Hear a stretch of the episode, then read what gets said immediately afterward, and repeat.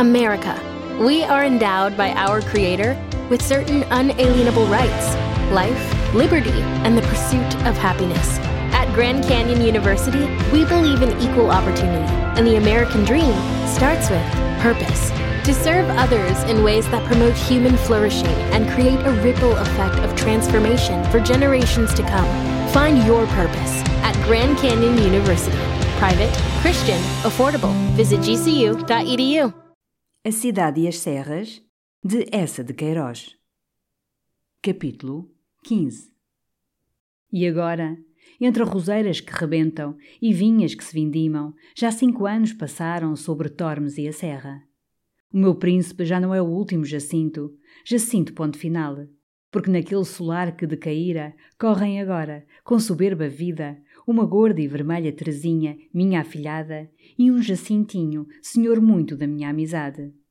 E até monótono, pela perfeição da beleza moral, aquele homem tão pitoresco pela desinquietação filosófica e pelos pitorescos tormentos da fantasia insaciada.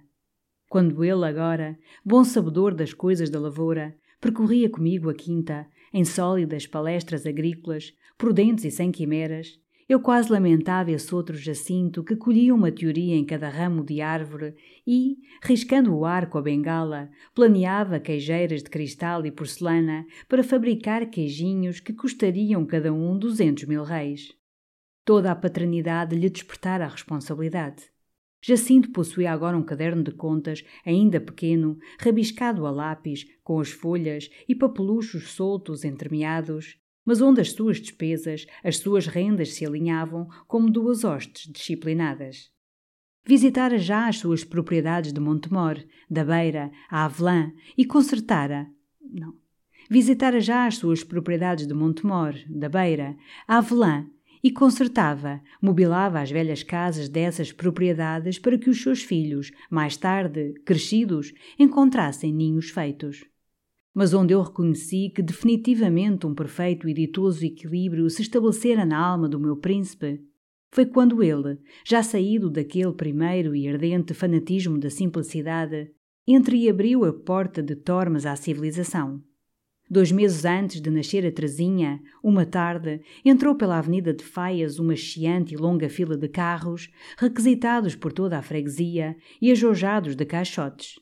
Eram os famosos caixotes há um ano, encalhados em alba de Tormes, e que chegavam trazendo para despejar a cidade sobre a serra. Eu pensei, mal, o meu pobre Jacinto teve uma recaída. Mas os confortos mais complicados que continha aquela caixotaria temerosa foram, com surpresa minha, desviados para os sótãos imensos, para o pó da inutilidade.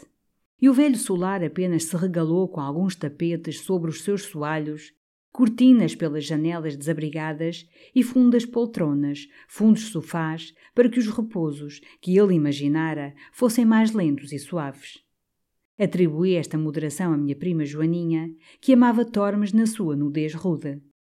Ela jurou que assim o ordenara o seu Jacinto, mas, decorridas semanas, tremi. Aparecera, vindo de Lisboa, um contramestre com operários e mais caixotes para instalar um telefone. Um telefone em Tormes, Jacinto? O meu príncipe explicou com humildade. Para a casa do meu sogro, bem vês. Era razoável e carinhoso. O telefone, porém, subtilmente, mudamente, estendeu outro longo fio para Valverde. E Jacinto, alargando os braços, quase suplicante, para a casa do médico. Bem, compreendes? Era prudente. Mas, uma manhã, em Guiães, acordei aos berros da tia Vicência. Um homem chegara, misterioso, com outros, trazendo arame para instalar na nossa casa o telefone.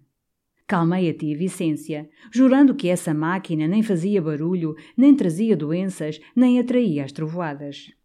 Mas corria Tormes. Jacinto sorriu, encolhendo os ombros. Que queres? Em Guiães está o boticário, está o carniceiro. E, depois, estás tu. Era fraternal. Mas pensei, estamos perdidos. Dentro de um mês temos a pobre Joana a apertar o vestido por meio de uma máquina. Pois não. O progresso que, à intimação de Jacinto, subira a Tormes a estabelecer aquela sua maravilha, Pensando talvez que conquistara um reino novo para desfiar, desceu, silenciosamente, despedido, e não avistámos mais sobre a serra a irta sombra cor de ferro e de fuligem. Então compreendi que, verdadeiramente, na alma de Jacinto se estabelecera o equilíbrio da vida, e com ele a grande ventura, de que tanto fora o príncipe sem principado. E uma tarde, no pomar, encontrando o nosso velho grilo, agora reconciliado com a serra, desde que a serra lhe dera meninos para trazer às cavaleiras, observei ao digno preto que lia o seu figarro, armado de imensos óculos redondos. Pois, grilo, agora realmente bem podemos dizer que o senhor Dom Jacinto está firme. O grilo arredou os óculos para a testa e, levantando para o ar os cinco dedos em círculo como pétalas de uma tulipa, Sua Excelência brotou. Profundo sempre o digno preto.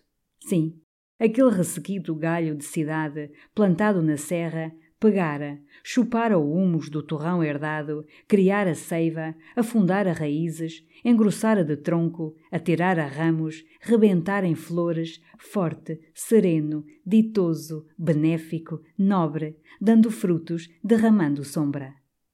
E abrigados pela grande árvore e por ela nutridos, sem casais em redor o bendiziam. You know how to book flights and hotels. All you're missing is a tool to plan the travel experiences you'll have once you arrive. That's why you need Viator. Book guided tours, excursions, and more in one place. There are over 300,000 travel experiences to choose from, so you can find something for everyone. And Viator offers free cancellation and 24 7 customer support for worry free travel. Download the Viator app now and use code Viator10 for 10% off your first booking in the app. Find travel experiences for you. Do more with Viator.